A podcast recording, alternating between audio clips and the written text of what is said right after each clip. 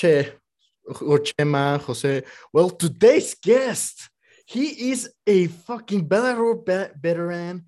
He's a badass guy, you know, that as bad as you can see. First openly pagan athlete I ever known of. Oh, that's interesting. Okay. Openly John pagan. How's everything? Thanks You for were accepting close, Jose. Che Monster, you were close. Beneducci. Beneducci. You were close. You were close. You know, that's interesting that you say that. The first openly pagan. I didn't think it was something that mattered. Um, you know, I had a con- I was having a conversation about religion today uh, with a couple of my clients, and we quickly stopped because whatever. But um, someone said something about Christianity, and I'm a Roman historian, and uh, the data is Yeah. whatever. So uh so one of the people was like, Well, we could say that about any religion, like your religion could be fake. I was like, Well, whether it is or isn't, I was like, that doesn't your that doesn't affect me and the way I believe. So I think one of the things to think about as far as my faith doesn't rely on you to believe anything. So That's for me to be pious to my gods, that's the conversation I have with my deities and the way I practice and how I honor them. And uh, you know, I I follow the Norse pantheon. That's the the deities I most closely associate with. But the truth is, as a pagan, I am comfortable with many deities. So Odin is like my patron deity. So when I look to to emulate a pathway, I do the Odinic pathway. So I follow that whole line of shamanistic work from his tradition, uh, training, combat, however that looks, sometimes in battle, sometimes just uh, an everyday struggle. Uh, different types of ways that I approach learning, wisdom, uh, my ritual practice is very Odinic and by extension, then Norse pagan. But I have experience with many other pantheons, even the Judeo Christian pantheon has a lot of value. So, like, let's say, let me break down worshiping pagan deities in the best metaphysical way you could hear it.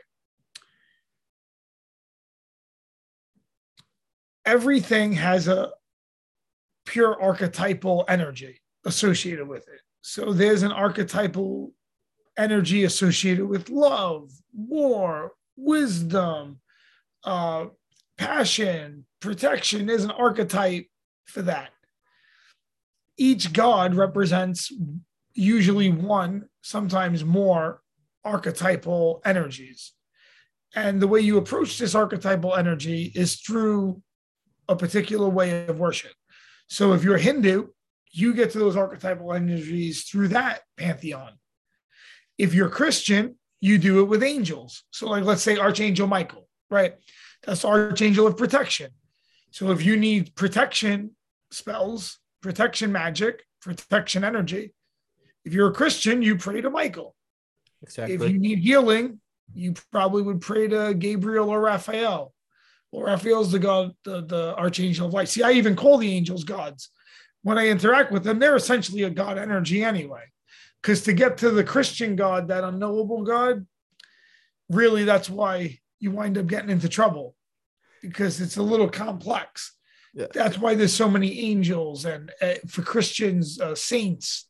There's a lot going on there. So for me, I, I can use those entities also. They exist in that same archetype, Mhm. but I prefer, especially for what I do. You know, I'm a fighter. Uh, I like mushrooms, so uh, I'm wild. I, I just really uh, like to get out on the water on my kayak, so that just resonates with me. Yeah. I say a lot. It's not so much like who you worship, the gods you worship. When it comes down to energy, it's really what gods believe in you. So I'm producing a certain vibrational frequency out here, Mhm. And let's see who takes notice. And it seems to me that the deities that took the most notice are the Norse pagan ones. So if you, one thing about me in life too if you're my fan, I'm your fucking fan. That- that's fucking amazing. Yeah, I, that's like one of the best explanation I ever heard about all these met- metaphysics. Because let's face it, it's hard sometimes to explain that. Uh, like I too follow the Norse pantheon. Like right now, I'm even wearing my Mjolnir. Praise Odin. That's what I like to hear. Praise Odin. Odin's coming back. You know what? The old ways are new again. I've been following the old ways since I'm, let's say 30 years. Call it 30 years. Okay. And I've done a mix. And let me tell you, few and far between to find anyone that knew what the fuck I was talking about 30 years ago. Um, and now it's starting to become a little a little more uh I wouldn't say mainstream, but more people are aware of it. More people ask me about that. No one asked me about being pagan 25 years ago. They were like, this motherfucker's crazy. what the fuck is this? What, what the fuck's wrong with you? Yeah, yeah, yeah, that dude's just crazy. He's like that one step away from a mental hospital. now people are are way more like, oh, I find your religious beliefs fascinating. yeah. I want to hear more about. it. So you're a Norse pig? Oh, great. How, tell me about that. I want to hear about that, Shea Monster. Well, I was like, kind I was raised kind of Catholic from on my dad's side. Even my my both my grandmas gave like uh, Are you from Mexico? yeah, yeah, So Mexico is very Catholic, right? Yeah. The, people here are super fucking religious mostly, and uh, my my dad like kind of raised me Catholic, but my mom was like, okay, there's all these pantheons. Choose your path. Do whatever the fuck you want. Just be someone loving. and be try be an, a good person and i ended up just like you worshiping the the norse gods which i love and i hope they love me back. I i, I, I the, by the way i've been i've been blessed. I i can see they like me. That's the good part. And all the lifestyle you know always fighting like yeah that it, it helps you. It's Good to hear. You know, and uh, I tell you what, if you want to talk about religion, I'd love to share some some story time that I don't know if I've done on podcast yet. Please, please So, go uh, ahead. I've been mostly a solo practitioner. Okay. For like, I see there's some ritual groups now. Uh, like I, I follow that guy, the Wisdom of Odin, and they have like a bunch of gatherings. Yeah. and that's good to see. And uh, maybe if if the gods tell me to, I'll partake in that. But the truth is, I've practiced as a solo practitioner mostly, sometimes with a small group for rituals, and uh, I don't really do a lot of public ritual. But I recently I, I have a coaching group I'm part of for the just for you know my coaching business. So a strong coach, shout out, strong coach. Uh, so the, the strong coach group I'm with, we do an in-person uh, you know summit in Austin, Texas. So I went down to Austin a couple weeks ago, spent the week out there, and um, Odin just sent me there to do the work. And when people are like, "How do you, you know, how do you have faith or practice?" I'm like, I don't know. I was like, for me, the gods are working through me. So I I just see where the work is for me to do. And I just put myself where I need to be and I do the work I need to do. So I'm in Texas and I had a bunch of Odinic experiences. So I had asked Odin if I should go. I consulted the runes and the, the runes were favorable. And when I went, I was like, oh, of course, this is why I had to go. So first, I'm uh you know steel mace. I do a steel mace. Yeah, of course. And I'm training with uh, Leo Savage. And Leo Savage, we're doing the steel mace workout, and it's really meditative and, and, and intense at the same time. He's very like emotional and passionate, and he puts some music on. It was very intense. But in front of me, guy takes his shirt off and he has Odin on his arm with runes and uh, Beautiful. you know, a whole Odinic piece on his arm. Nice. So afterwards, and this guy was the breathwork coach, the guy with the rune on his arm, coached Mhm. also breathwork. Okay. And this guy Will. So Will fuck, I wish I could remember his last name, but Will was doing the breath work at this, and I had done breath work with him the day before. So I see that and I take him on the side. I was like, I was like, Will, let me ask you something. I was like, the runes on you, have you ever had them enchanted? Are those runes enchanted? He was like, No, I always wanted them to be enchanted, but I haven't found someone who could do it. I was like, Well, now you have. I was like, Do you mind? And uh so I casted the runes that were on his arm. I enchanted them with power. And uh, he was like, mate, he's he's Australian. He's like, mate. He's like, I don't know what the fuck you did, but my arm's on fire. I was like, yes. I was like, yes. So I enchanted his runes. Uh, and then we had a good conversation, but he's like, tell me how Odinic is this? He's a breathwork coach. Doesn't Odin breathe the breath of life right into humans who travels around the country? He's like nomadic.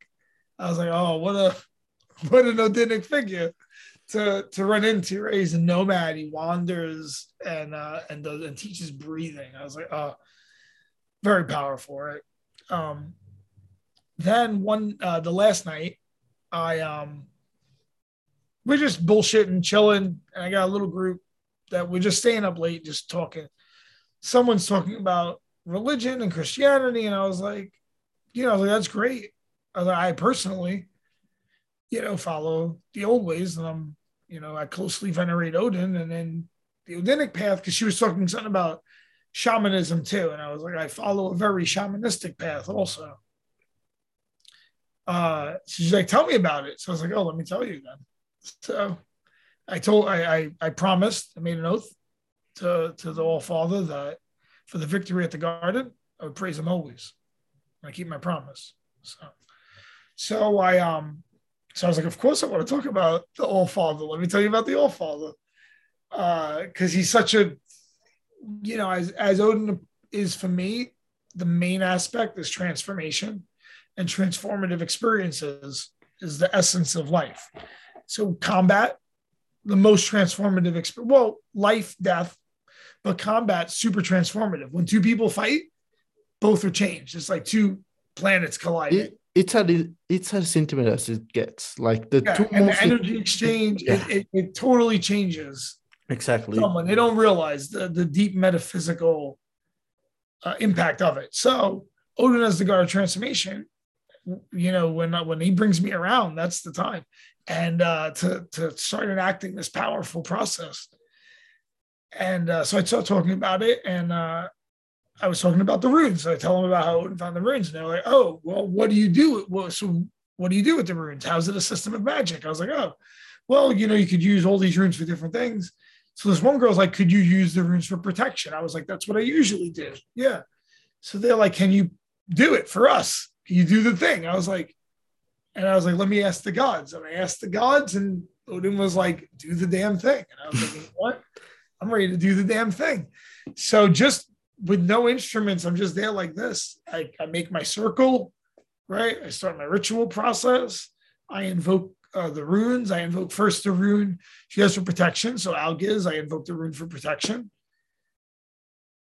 And then uh, I invoke the rune for uh, success. So Wilo.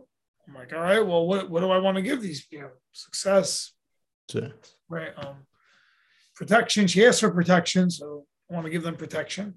Success. What better thing to give anyone than success and the light of day into their life? You know, what, what better thing to give someone?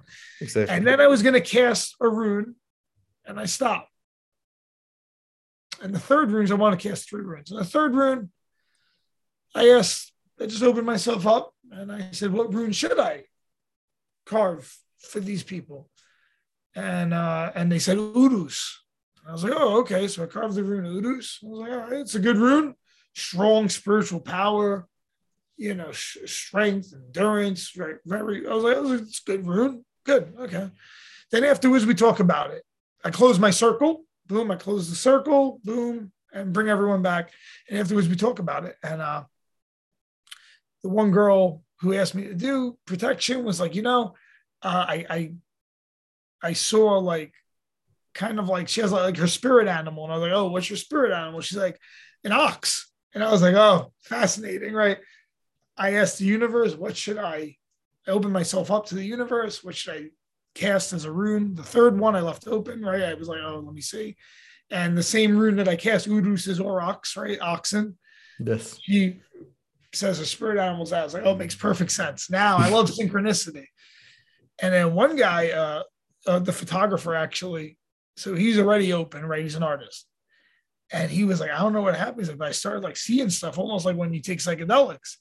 And I was like, well, when I make a circle, I do my best to cast every other energy out. So the only thing in the circle is the energy I let in it. So there's a ton of interference around you at all times. Think about how much interference is around you right now. Forget about the spiritual. Forget about the spiritual. Let's imagine I had a, uh, you know, something that could show you all the waves, Yes. uh, radio waves going through, uh, UV ray, uh, UV rays, all the different wavelengths I can't particularly see would flood this entire room. Right, Yeah. would be wavelengths everywhere. There's so many different waves. There's cell phone waves. This, so there's all these different energies passing right through you that you don't even see. yeah. It's stupid. Okay. Stupid, but always been. Yeah. Right. And then there's a ton of energy around you just from plant energy. Uh, the the sun, UV energy. That's not we're not creating that. That's the sun. That's UV light is all around you. If you had a, a thing to show that wavelength, you see a ton of it Mhm. flooded everywhere, right? All this energy. And when I cast a circle, I do my best to keep every energy out. This is my world. When you make that circle, right? That's why I guess maybe uh um my spiritual practice has always been so personal. Because I do bring it down to the my individual practice. Um and he was like he was seeing stuff, all you know, all kinds of shit. And uh there's one guy, uh Jordan Burley Ames is his name online. He's a Viking looking motherfucker himself. He's like six foot three, beard, long hair. And he gets up and he's like, Holy fuck, I feel good. And I was like, Yeah, motherfucker. And he grabs like a staff and he's like, staff fight. So what did he get? He got the warrior energy out of it, you know? So I- I just went there and provided the energy. And it was like the last night, it was great. And then the next morning, I just felt amazing. Uh, and it's like one of the first times I've done public ritual for people not initiated, not other occultists. So that was pretty powerful. So that was that was good. That was uh, I'm very happy about that actually. And then uh actually I'm cornering a fighter, this girl Alesha Zappitella. She's the Invicta 105 pound champ. Good. She's moving up a weight class fighting for the Invicta 10 115 pound title. She asked me to work a corner. And Odin told me whatever she needs to do. And I just uh pray to the gods that Odin throws his spear over her opponent so she could claim her in victory. The girl, uh, you know, is hardworking, talented. Uh, we share religion. So she was like, you know, your spiritual beliefs line up with mine. And I thought that was very powerful. And uh, I want that to translate into uh, success. So I do my best out there, but you know, it's up to the individual fighter to do their thing. Yeah, it, it- it's it's kind of weird. Right now, there's, well, they used to be five. We were five Norse pagans at, at my gym. Really? at the Well, moment. Yeah, but some of them stopped training when the pandemic hit. After it, well, the gym closed during Yeah. the, during most of the was pandemic. Mexico strict? kind of was, but it wasn't really. You know, Got you. it's like it's supposed to be strict, but there were a shit ton of people who weren't doing it. I I was kind of strict. They they even called like people who went out like copidiots. COVIDians. If you went out, they were Yeah. like, oh, Ah, this fucking copidiots. Yeah. I'm gonna tell you what. Um, you know, listen, I know this sounds crazy when I say it, even to myself. But fuck. I'm the gods to take whenever they want. Uh, have to balance out honoring the gods with you know my fear of death and uh I'm not that fucking worried. You know how I feel. I don't bargain for time because we don't know what time we have. Uh, so yeah, I don't. I, I trained. Listen, okay, listen. Let's be fair. New York is strict. That shit was crazy out here too. You know, so really all the gyms were closed. Even to go underground, the first month nothing was going on. Right, the first month I'd say there was nothing going on.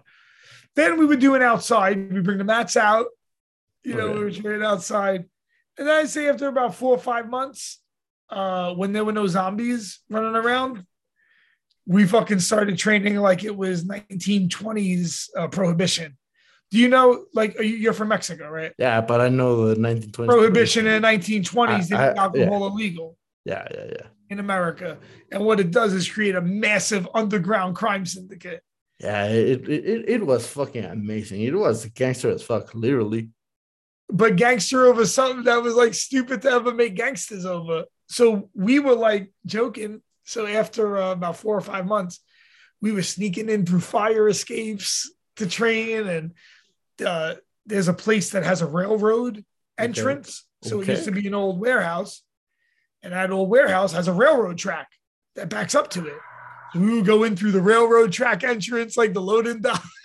Damn, it sounds. felt so gangster. It actually was like, it felt so fucking badass. You were living a Guy Ritchie movie. You know that. Oh my god! And guy, but guys were fighting. You have to remember that. Also, I don't care about the law, but to be fair, for guys that do care about the law, they said professional athletes had to be able to train. Okay, that's true. So That's we true. had a crew of pros in there too. But listen, also these professional athletes need non-professional trainers too. So we we were fucking rocking and praise Odin, thank the gods. Everything worked out smooth. We coached guys to victory. Remember, the UFC was doing everything at the Apex, and we had guys fighting. Yeah, yeah. Rob fought, Funkmaster fought, Corey Sandhagen at the Apex. Remember, so we had to train. Yeah. You know, you're a professional athlete. Like, you know what I don't like? I'm going to tell you what I hate making rules for society based on a very small segment of that society. No matter it's how stupid. It's stupid. no matter how we feel about that segment. So, like, and what's crazy is that you don't make rules based on a huge portion. So I just think about madness in America. So, okay. I know, listen, my cousin died of what you would call COVID, although I blame, of course, you know, I'm skewed the other way. I understand I have a bias. You okay? So I have a bias. My bias is it's just the way my bias is. My bias is a little anti-medical system. And someone whose bias is pro, we can, you know, find places where we can help people that are in the middle. yeah. So my bias is a little anti. My bias is always going to be more like natural and, and training oriented and stuff like that. So I think my cousin, you know, the hospital kind of fucked up and gave him something that he was sick that made him more sick. But whatever, that's a whole different story. But and a lot of people died of COVID. And I'm going to put that out there. So, you know, it's a serious thing. People die of diseases. Yeah. It's a serious fucking thing. But if you think about it, you don't usually like if 1% affects someone, you don't change everything over the 1%. No one studied me. No one was like, how's Manimal out there freeballing it and didn't even cough? You know, but maybe you should study that too. So you do everything based on one thing. And then when you look at food, if you think about like 10% of the population is diabetic, that's big, right? That's Yeah. way bigger a population than like something else. And the food supply in America, you see how they fuck with the food. So if you go to Mexico, even Mexico way better. I'm gonna tell you why. If you get a Coca-Cola, what does it have? Sugar. Sure. Yeah. Okay, you know what it has here? Corn Yeah, corn syrup. Those corn syrup, Bullshit. and then sugar still. the regulation, they're like, oh, we're gonna make a law that says you can't work out, right? Like in the pandemic, where they Oh, say yeah. you can't go to the gym, you can't work out, and be healthy. But you know, you got 15% of the population is diabetic. Oh, you know what? Don't worry about that corn syrup, that sugar. Don't worry about it, bro. You're fine. Yeah. Not you're good, right? No law against that. So it's weird to me. Like, okay, look, there's a big part of the population suffering from this. I don't like laws for anything. I think if given the chance, maybe I'm an idealist. I think that if you give people a little credit, they'll be okay. So I know I'm optimistic. I know that. I, I I love your way of thinking, bro. Let me tell you that. I I, would Well- love to be as optimistic as you are. Like, look, even if someone fucks me over, I'm like, Psh, praise the gods. I'm like, let's see what happens from that. So, like, I had my gym, I had a gym, right? I got fucked up. And it was like, oh man, I was depressed. I, you know, I wanted to kill myself and I opened myself up to the gods. So, so okay. So I've had a very transformative experience six years ago in my life. So I used to own a gym and I was like, all, you know, make money, fucking, you know, get members, 300 member gym and do competitions. And we were balling, right? And I suffered some adversity that became insurmountable. And I wound up going bankrupt and going out of business. And I was sleeping in the back of the gym. I, you know, lost my house. I had a massive catastrophe. And uh, I remember one day I just go by, you know, the water. I live by right by the I live right by the ocean. Oh, perfect. So, so I can I walk to the beach. You know, it's not the nicest beach, but it's my beach. It's my homeland. So I walk to the beach. I just opened myself up to the universe and I just asked Odin and the gods. I was like, I don't know what the fuck I'm doing. Just, you know, use util and, and I wasn't living true to myself. And uh I was like, you know, bring me where you need me to be and let me do the work you need me to do. And I've done that since that day. And uh, even like I was gonna, you know, I I really was depressed. I mean, I lost like half a million dollars, you know, um, my gym, my member, like your, your whole life, you associate yourself with something. Yeah. And you wrap your identity up in this thing, and then you lose it, and then it's like, oh, you lose your identity. And Odin was like, Am I the god of warriors or the god of merchants? You know, and I was like, Yeah. And then um I was like, all right, just go back and just train because I hadn't really been training that much for the, the five years I had the gym. I'm running a business. You know, it's tough. A business in New York City, expensive, bro. I mean, my rent was 12 grand a month fuck. just to rent. And it wasn't a big spot, 3,000 square feet. That's not a big spot. 2,800 square feet, really, if you, you know, think about what they consider your square footage is the the boiler room. That's not square footage. You know what I mean? That's not, that's a boiler room. But they What the charge you I- for it like you could use it. What the fuck am I gonna do with that? But they charge you for it. Yeah, right? I, know. It's Yeah. on the blueprint. It's like, no, no, this is the space. This is the square footage inside. I'm like, you fucks. Whatever. The, the water main pipe, if that takes up four feet, let's say, if it, yeah, and the wall's up over, know, that four feet, you pay for that four feet that you can't use, whatever. So it was expensive. And, um, you know, the best fucking thing. Then, so I went back to, so it takes, took all my energy. I went back to training after that closed. And I just started training, and then I think I did the, the North American Championships, and I and I and I wound up winning it. And I was like, oh, maybe I still got something. And then I, I was like, you know what? I kind of want to spar again.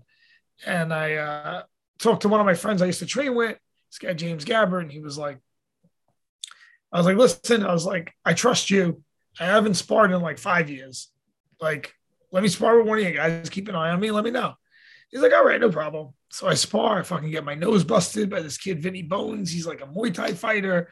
Get my nose busted. I'm like, oh, fuck. So I barely make it through. I think, I think we did short rounds, actually. I think we did like three twos, if I'm not mistaken. So I make it through the three twos.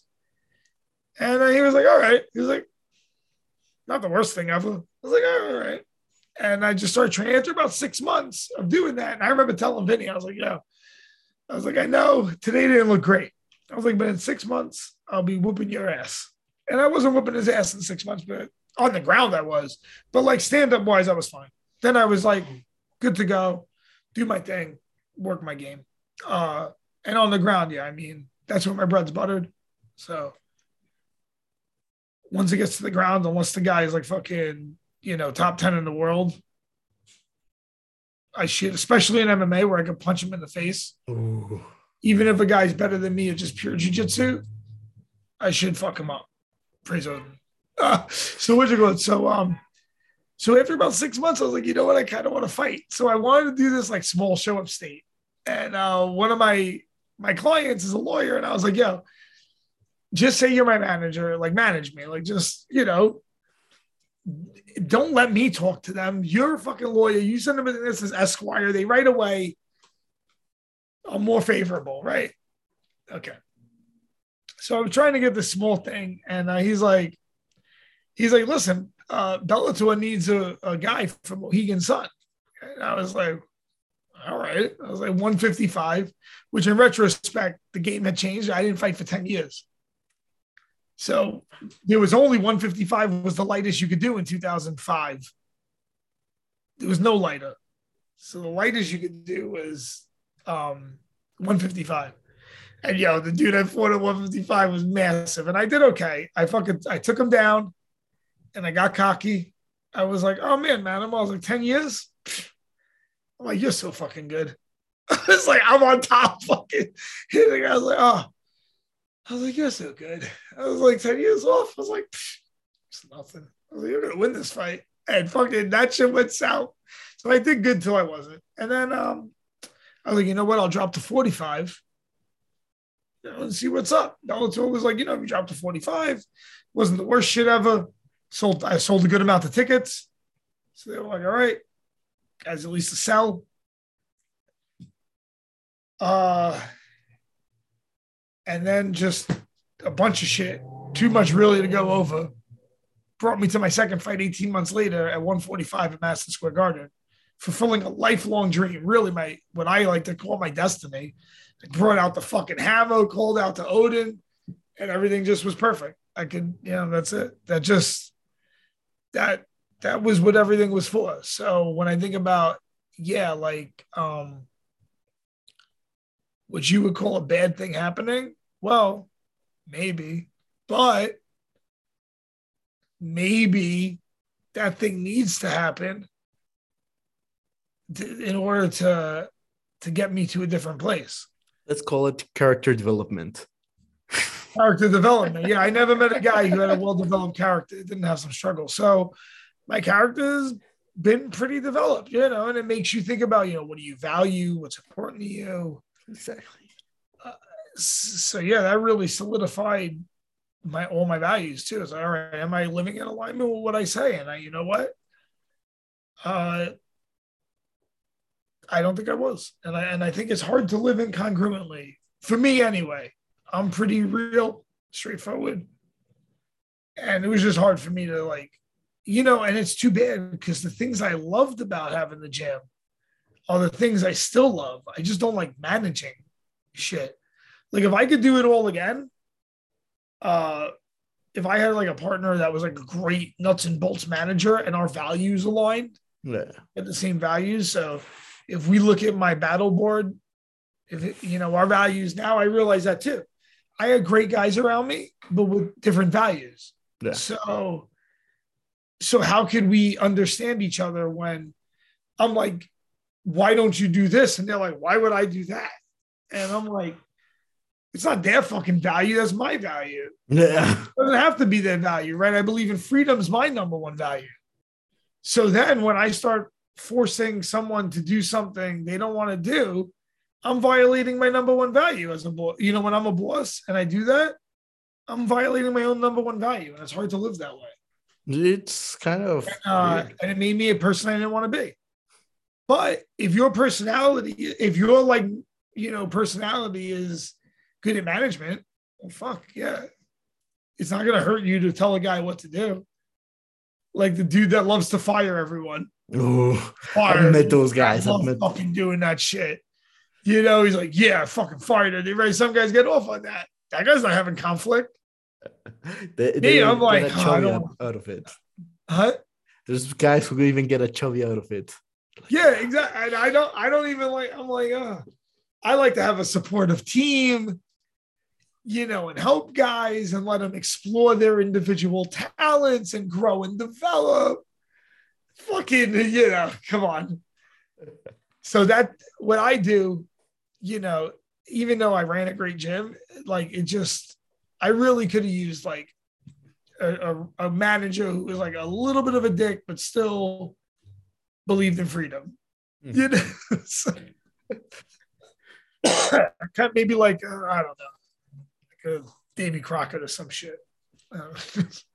So I- tho- those are very good stories. Let me tell you that.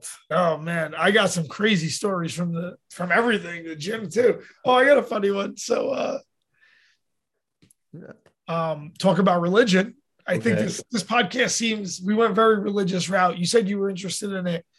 We follow the same religion, so it's probably good to talk about it. Yeah, it, it, Uh. there's few people we can talk about this, and they can understand. And I think the way I worship, the way I follow the old ways is pretty unique. I feel very strong, you know, in the way I do my thing. So, you know, if I feel it, fuck it, it's there. So, um, we're at Madison Square Garden, right? And I told myself, you know, so if I didn't have 10 years off, I all my other training partners from my first career retired in like 2013. Okay, MMA was illegal in New York till 2016. I know that's wild. So I would never have been able to fight in New York and especially at Madison Square Garden if I had fought that whole way through those 10 years, right? I would have retired when everyone else did. Right? Every other guy, I mean, the wear and tear, right? That would have probably been what happened. Well, who knows? Maybe I would have fought the garden and been banged up and not been able to win that fight. I don't know. But the way it worked out was that if I didn't have 10 years off, I probably wouldn't have fucking got that fight which is way better than having 30 fights. The only thing better than that would have been winning a title there. You know, that's probably the only thing better. And as a native New Yorker, you know, I'm a native New Yorker. Bro, fighting on the Madison Square Garden is my dream, and I was born and raised in Mexico City. Yo, 20, I mean, and 20 years after I started, 20,000 people there on my wife's birthday. I mean, it was just like, Bro, that's fucking amazing, dude. You're making me super jealous, bro. then um, I got the hammer, right? I got Mjolnir. Yeah, I got like a, t- t- you know, a prop Mjolnir. And I want to bring it out. You see, because I like Bellator because you get to come out onto the ramp. Yeah. I don't like walking through the crowd. That shit is corny. I don't like the way UFC does that. Let the fighter come out on a ramp, show the fighter. I don't like that they come in through the crowd. If you're gonna come in through the crowd, you gotta do it like Tyson Fury, that he's on like an Oh, elevated platform. I, lo- I love that guy. You know what I mean? Like you have to show the fighter. You, Like you we're need, entertainers. exactly. You need to make a fucking spectacle. Show the fighter. Just show you know, show the fucking fighter. Let him come out so you see him. Yeah. Exactly. Not like okay, it's cool that you have your the the song you chose blasting over fucking I don't know what kind of speakers, but yeah, uh, it's it's kind of cool that. But let's be honest, Bellator and Rizin and One FC are the kings at showmanship. Rizin's the best at showmanship. Bro, I've been I, I was at Rizin 17 on Tokyo. I fucking I fucking loved it. No, I never- love it. it- it- That would make my amazing. dick hard. If I could fight in Japan, you know, I did after the fight at the garden, Odin or whatever other gods would like to hear. You know, my my lifelong dream is to fight in Japan.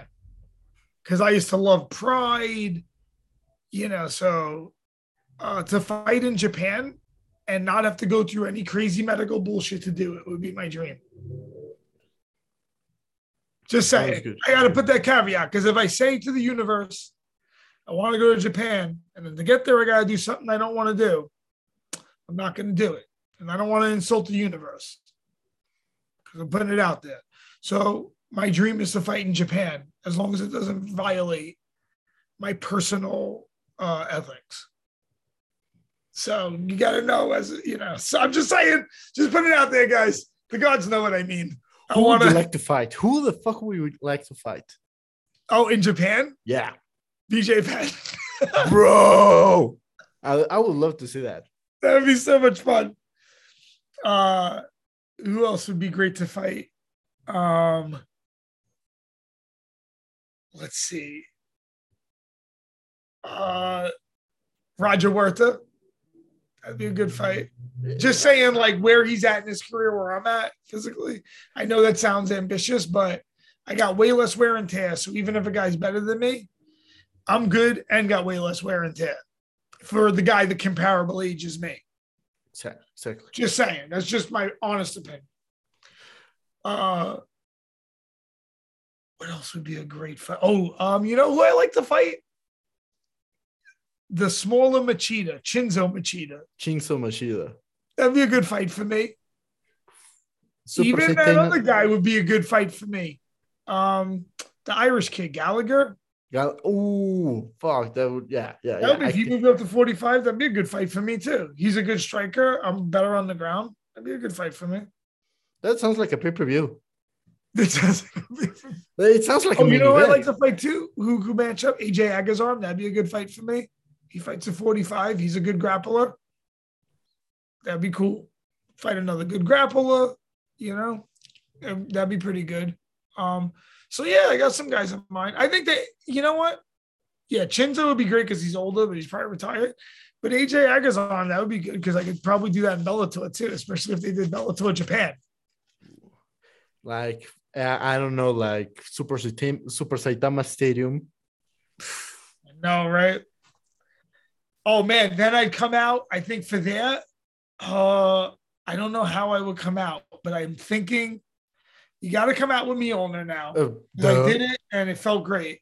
Um, and then do I fly in with the, the dragon banner to honor the the Japanese dragon spirit? Uh, Okay. or do I dress like a dragon? And then I come in with Mjolnir and Stormbreaker, or could come with Gungnir, Odin Spear. It's very, it's a lot to think about. It's it, it, it's a lot of homework to do. It's a lot know? to think about, you know. Or I could come out with like the Manimals animals, and I could have four girls, each dressed like a different animal. And they could like either pull me chained up, carry me in a cage, would be good too. Or I could have a chariot where they pull it. So any of those things could be, you know, Sounds- could be good. Sounds good. yeah, Sounds- I got ideas. You know, so Rizin, if you're listening, Bellator, I got ideas. If you let me bring the showmanship to level 100, I'll bring it to a thousand. Like, let me show. So we're at Madison Square Garden, and I got the hammer, right? yeah. And okay, so I don't know if you know how it works. Have you been backstage for a fight? Yeah. You see, they give you an athletic commissioner. Yeah. Uh, no, but here in the whole time. Sadly here in Mexico City, sometimes they don't really use that shit. In New York City, they do. ah, you're civilized people. They give you an athletic commissioner, Uh-huh. And that guy stays with you the whole night. He watches you take a shit. He watches you take a piss. He pee tests you. He makes sure after you take your piss, you don't drink anything other than the water they give you. Right. Okay. And that guy stays with you all night. Okay. From the second he's assigned to you till after you see the doctor after the fight. And then they release him. So this guy sticks with you. He becomes the whatever he has to do, make sure you're ready to go, right? He's on the radio. So I'm out there with the hammer. He's like, what the fuck is that? I'm like, it's uh Thor's hammer. He's like, okay. He's like, I don't think you could come out with that. I was like, well, ask him. He's like, Beneducci has a toy hammer. I'm like, it's not a toy. So- he's like, a what? And uh, so the guy comes in, he's like, like a what? And, and the guy's so he goes to say something. I was like, tell him it's a religious symbol. So he rolls his eyes. He's like, Beneducci says it's a religious symbol. There's a pause. And he comes back. Whatever. I was like, yes. Fuck yeah.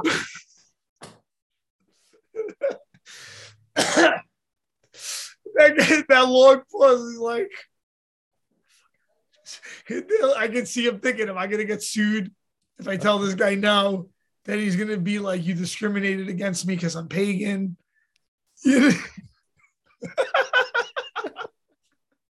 He's thinking over there. He's like, this fucking guy's a pain in the ass. But it was great, you know. And raising my hammer and honoring the gods in front of so many people was very important for me.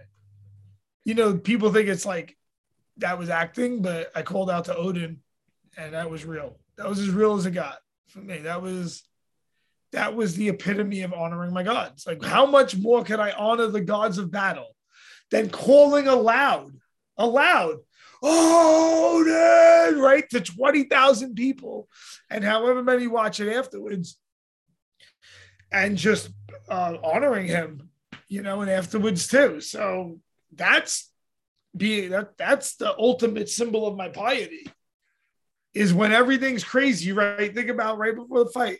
I'm mindful enough to honor my gods. And in the ring too, in the cage, I went, I took a knee. I- you know, I just really, I told myself, I really was very mindful every part of that. There was no rush, methodical, every part of it. And uh, yeah, everything happened perfectly to make that happen. So I wouldn't trade any bad thing that ever happened in my life, any bad thing, to replace it. So that's the way I live my life, uh, especially now. So yeah, it's just been nothing but a blessing. So I, I had to learn all those lessons, and uh, and now the gods are just taking me where they need me to be, and I'm really excited about it. I'm psyched to corner Alesha. I got a couple other kids fighting from Law.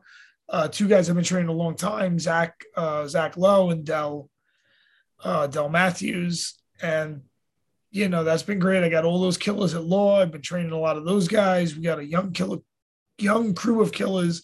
Justin Montalvo, he got signed to Bellator. Um, you know the top of our guys. I mean, Aljo won the title. You know, at the top, it's the top top. Yeah, yeah, yeah. Uh, but yeah, our guys coming up uh, are all freaking killers too. We got guys turning pro now, and I mean, really, is a testament to Ray Longo. Really, uh, I think the proof of anyone's bullshit is in the result. You could say everything you want. You could talk all the shit you want. You could give me all the formulas. You could tell me whatever you want to tell me. And if the result don't add up, it doesn't matter. So the results show Ray got three champs he's trained. All homegrown too. Although don't get me wrong, there's a lot of good material in New York. Uh probably the highest materials. You know, I wonder what the average level of the city is. I don't know if you like Dungeons and Dragons, but but I do. Do you? Yeah, fuck yeah, I'm a fucking nerd. Oh, I just look at everything like D and D. So I'm like, you know, when I'm out there, I'm making my character sheet, his character sheet. I fight us off a few times. I like the rules for Pathfinder wound up being really good for the grappling rule set. Okay. So I like to use that when I make my characters to fight each other and to fight my opponent. Uh, but yeah, everything in life works that way. Like your saving throws. So that's even like how I have to think about, um, you know, everything. It's like, okay, well, why did this person fail their saving throw? Unless something pops a 5%, that's a one. So, like, unless something, let's say there's a deadly disease, a new disease comes out. Mhm. If it doesn't kill five, over 5% of the population, I don't think about it because that's a ruling of one. Okay, that's true. I'm not going to let ones influence my every decision. It happens. ones happen. You know, and when guys are out there hitting the lotto, they roll the 20. I'm not letting that influence my every decision either. So I understand the roll of the dice. And I'm like, okay, wait, unless, and think about the placebo effect. The placebo effect is a plus two. Okay, that's true. That's It's true. 10%. That's fucking a plus two just from a placebo. That's amazing. That's a great effect. That's eight another. You know, like the eight another ability and Yeah, yes, yes, yes. I give you a plus two. I just, I'm like, yo, you got this shit, motherfucker. All right. That's a great bonus. You're 10% better just for me hyping you up. Fuck yeah. Right. That's a great bonus. I give you this pill. I tell you that this pill is going to make you yoked. I'm like, yo, I gave this pill to George St. Pierre when he beat Michael Bisping. And you'll be like, really? I'm like, yeah, dude, don't you fucking don't tell nobody. Yeah, Bro. keep this a secret. Because if anyone finds out, everyone's going to want it, and then we're going to have to destroy it. It's going to become a problem. It's too powerful. So, but Uh, I'm uh, giving this to you because you're my boy, and you're going to get ten percent out of that. You're going to be like, yo, I took fucking Manimal gave me these pills. I fucking got yoked. That fight, I crushed that dude, right? But you, you know what I mean? Like, Yeah, yeah. creates all this stuff. The placebo effect is amazing, and the other one's great too. The nocebo effect. You give someone the drug and you tell them it's not the drug, and nothing happens. Dude, that's a crazy effect too. It's like I cut your arm off. No, you didn't. Yeah, I did. I don't feel it. you know what? You don't feel it. I gave you this drug. You know, you give a guy Viagra, and he's like, "Fuck, it's not working." That was my blood pressure medicine. It's like, nah, dude, that was a Viagra. How's it come? It doesn't work, right? He's just nocebo it. He makes it not work. He gives himself a minus two, and people give themselves minuses all the time. Ooh, every eh, eh, oh, Negatives? fucking Oh my. God. People are walking around with crazy negatives. They're almost hexing themselves. I see people walking around with a negative six sometimes. Exactly. You you let five minutes out of your day ruin your fucking day. Yeah, you give yourself, yeah, negative two. You carry that around, that negative experience. That's yeah, it's it's pretty uh pretty detrimental. And then other negatives you can't even control. Bad sleep. Now you got a minus two, right? It's like when you wake up without the endurance feed. You have like, diarrhea. That's a minus two. Oh my god, I had to shit my pants once in a fight. I'm at this fight in Ring of Combat, and uh, I'm like, oh fuck, I gotta take a shit. And they're like, you're up. I'm like, oh my god. So I'm like, fuck, all right. So I'm like, I want to finish this fight fast. And sometimes when you try to finish a fight fast, you just miss everything. Oh and now yeah. I'm missing everything. And now it's like three rounds. I'm getting, I'm, I'm back and forth. I get cut. I cut the other dude. Uh, we're fighting dirty now. Now the guy's grabbing my shorts. I'm inside his glove. I tortured that girl, uh, Kim Winslow, the referee. Yeah. Her first fight, she have a coach. She have a ref. Oh, The first fight she ever ref was this fight. Okay. And we tortured that girl. We're at, and it was in a ring, so we're sliding outside the ropes. Fucking mess. And uh, Everything that could have gone wrong happened. yeah, and then so so you know they announced the winner. He wins, whatever. He wins the decision. It was close. I still think I won, but whatever. Uh, so I go back, and uh, the doctor's there, like to look at your cut. And he's like, "I gotta look at, I gotta examine you." I was like, "I don't have time." And I go into the back, and uh, I go to go for the bathroom, and he's like, "I'm gonna suspend your license," and I don't even respond. But I get on the bowl, and I'm just like. And 10 minutes later, I come out. He's like, that's all right. He's like, it's like, you heard what went on in there. oh, you heard what happened. Yo, that fight, I don't, you know what went wrong too? I couldn't put my weight back on. So I remember weighing in at like 154. Because remember, this is pre Yeah. the modern era. Guys fought at the wrong weight classes. Really, I preferred that. Guys, that like if you walked around to like 162, 165, you walked around to 165, you fought at 155. Now, if you walk around at 165, you fight at 135. These people are crazy. I would have been a 135 pound fighter if that weight class existed when I was young. But now I'm too jacked. and uh, I'm too too yoked. It's too much muscle. Th- that The that 45 is the lightest I could get. And that's even tough. Look, I'm six six, and I fought at 175 once. No, I I, I almost died while weight cutting, basically. six six. Yeah. You should only fight heavyweight. You should just be jacked. If I was tall, I'm five five. So if I was tall, I would never drop a weight class. Like I would only get bigger if I could.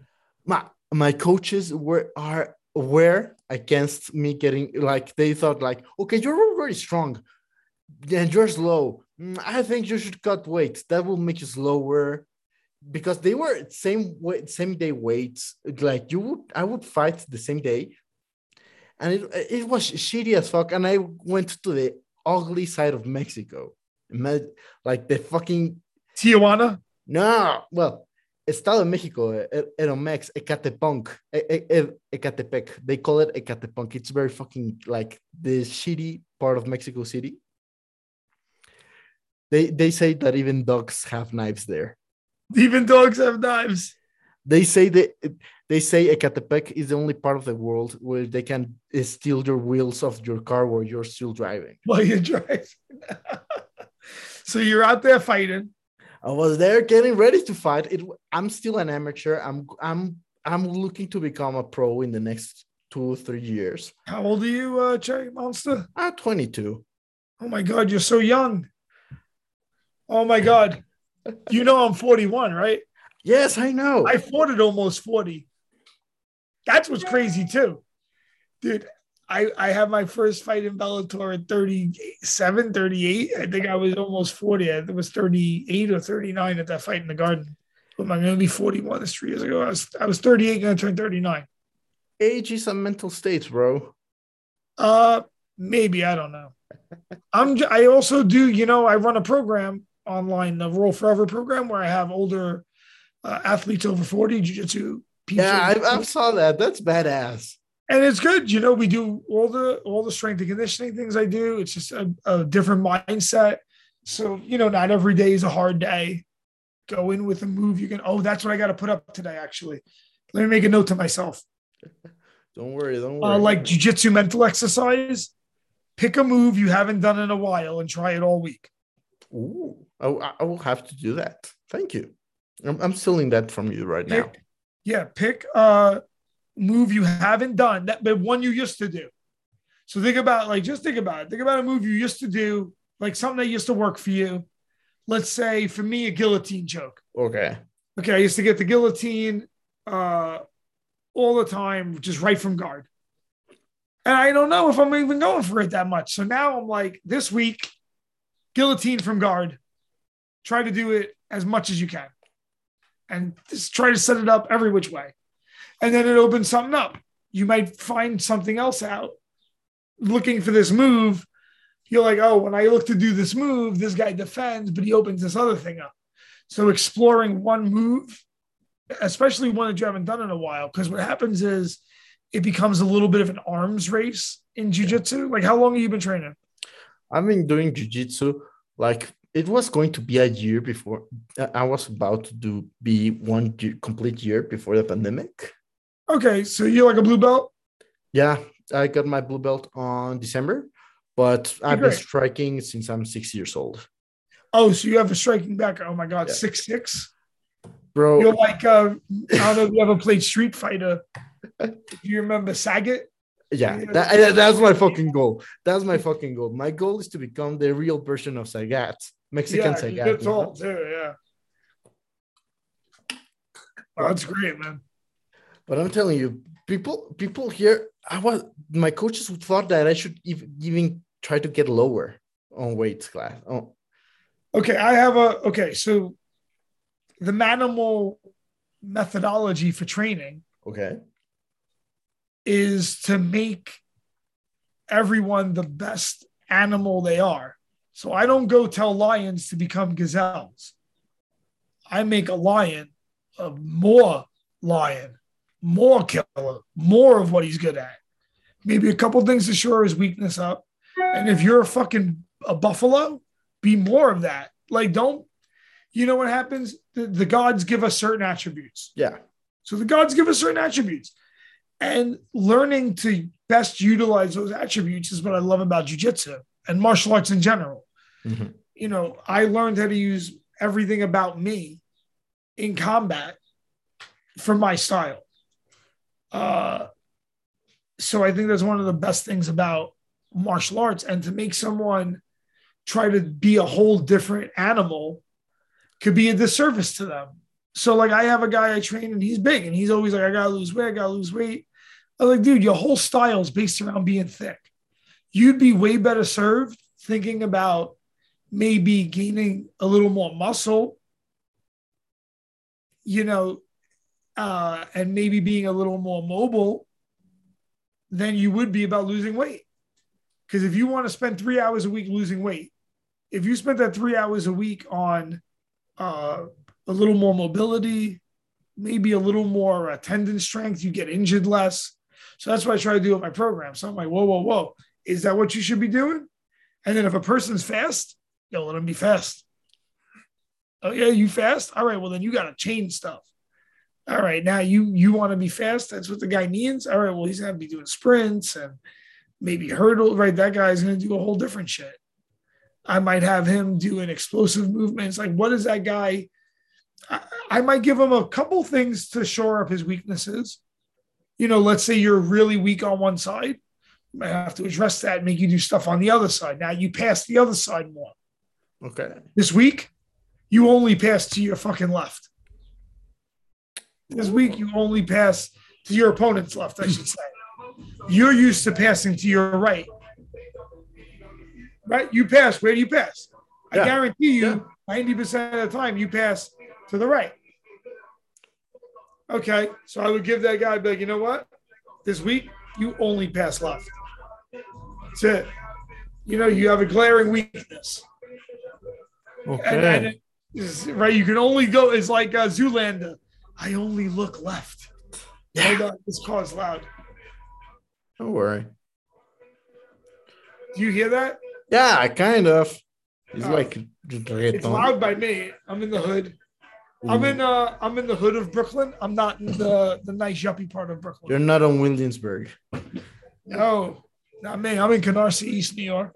Okay. I'm uh yeah. Uh, I'm the last white guy in my neighborhood. But it's been that way for 20 years.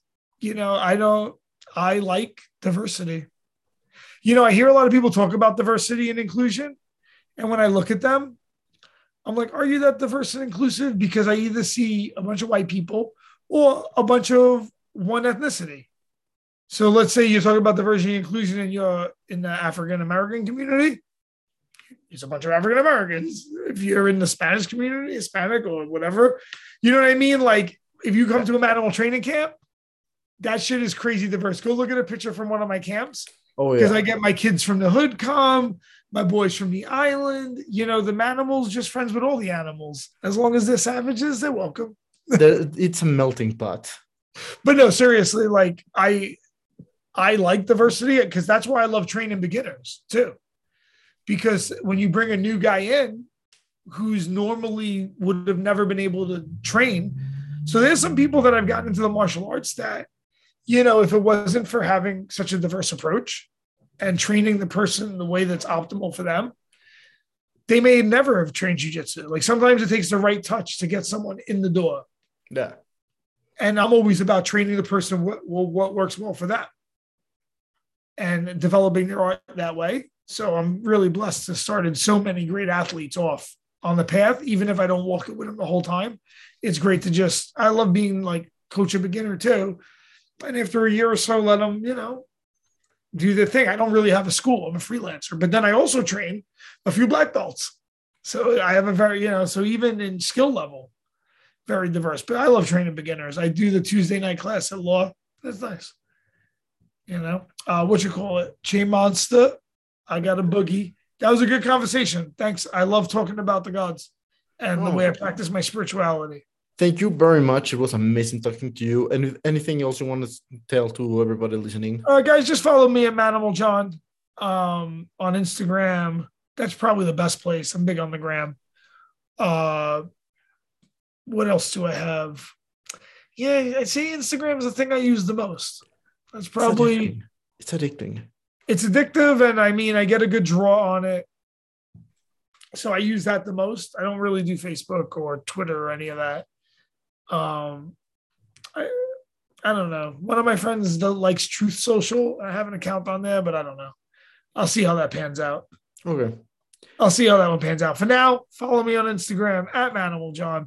Listen to the Manimal Zone podcast everywhere podcasts are distributed. Thank you very much. It was amazing talking to Awesome you. talking. Amen. If you ever need help with your jujitsu, let me know. I will go to New York just to train with you. Hell yeah. I mean, six six, you're a big boy. I'll, I'll find some guys your size to train with. It's probably hard to find guys your size to train with. Bro, in Mexico, everybody's super short. I mean, everyone's probably my size, but skinny. I, I don't know how much five five it is on on met on metric. I know Oh, in My metric. I'll tell you in centimeters. I'm short. Six. Uh, hold on. Um, wait. fuck. Hold on. My metric system for height isn't as good as my metric system for weight. So you got to give me a second. Don't worry. 132 centimeters. What? Does that make sense? No, that, that's that, no that that's that's midget. That's midget size. Five five. Okay. Five foot tall would be that. Five five. Hold on. I just told you five foot. I'm five five. 165 centimeters. 100, 165 centimeters. No, 165 centimeters is 66 inches. Okay, yeah, five six. So 160, 166 centimeters. Yeah, my centimeters is bad. In kilograms, a lot. I could do uh, weight a lot better. You know, so I probably fight at like 70 kilograms. Right, 70 kilograms, like 155. Right. Yeah. So I'm stocky. I'm stocky. Being thick is a blessing, let's be honest. Hell yeah. That's why I said I would, yo, you're six six. I'd make you fucking like 320. I, I, I'm usually right. I'm I'm not actually not as heavy as I would imagine. Oh, what do you weigh? 220 around that. Oh, you're le- you're skinny, really. Yeah, I'm actually kind of skinny, but I kind of look thick, which is kind of weird. Right now, I'm have skinny legs. yeah, yeah. I- I'm built like a spider, you know, long, have skinny legs, long yeah. legs. Like I might be six six, but my wingspan is seven two. Wow, Yeah, that's crazy. I'm telling you, you definitely like Sagat or Dhalsim, even the one that extends all the way. All right, Exactly. monster, crazy. All right, we'll get you. Uh, no wonder they put you in Muay Thai from a young age. bro. I, I was putting boxing because Mexico, you know. Uh, what, what, how tall were you as a kid? I don't know. I, was probably your height at ten years old. Me too. I was this height since I'm like eight. I never grew. You were born that height. and I stood there. So, all right. Awesome talking to you, Che Basa. I'll catch you later. Great conversation. Thank you very much. Praise Odin. Praise Odin.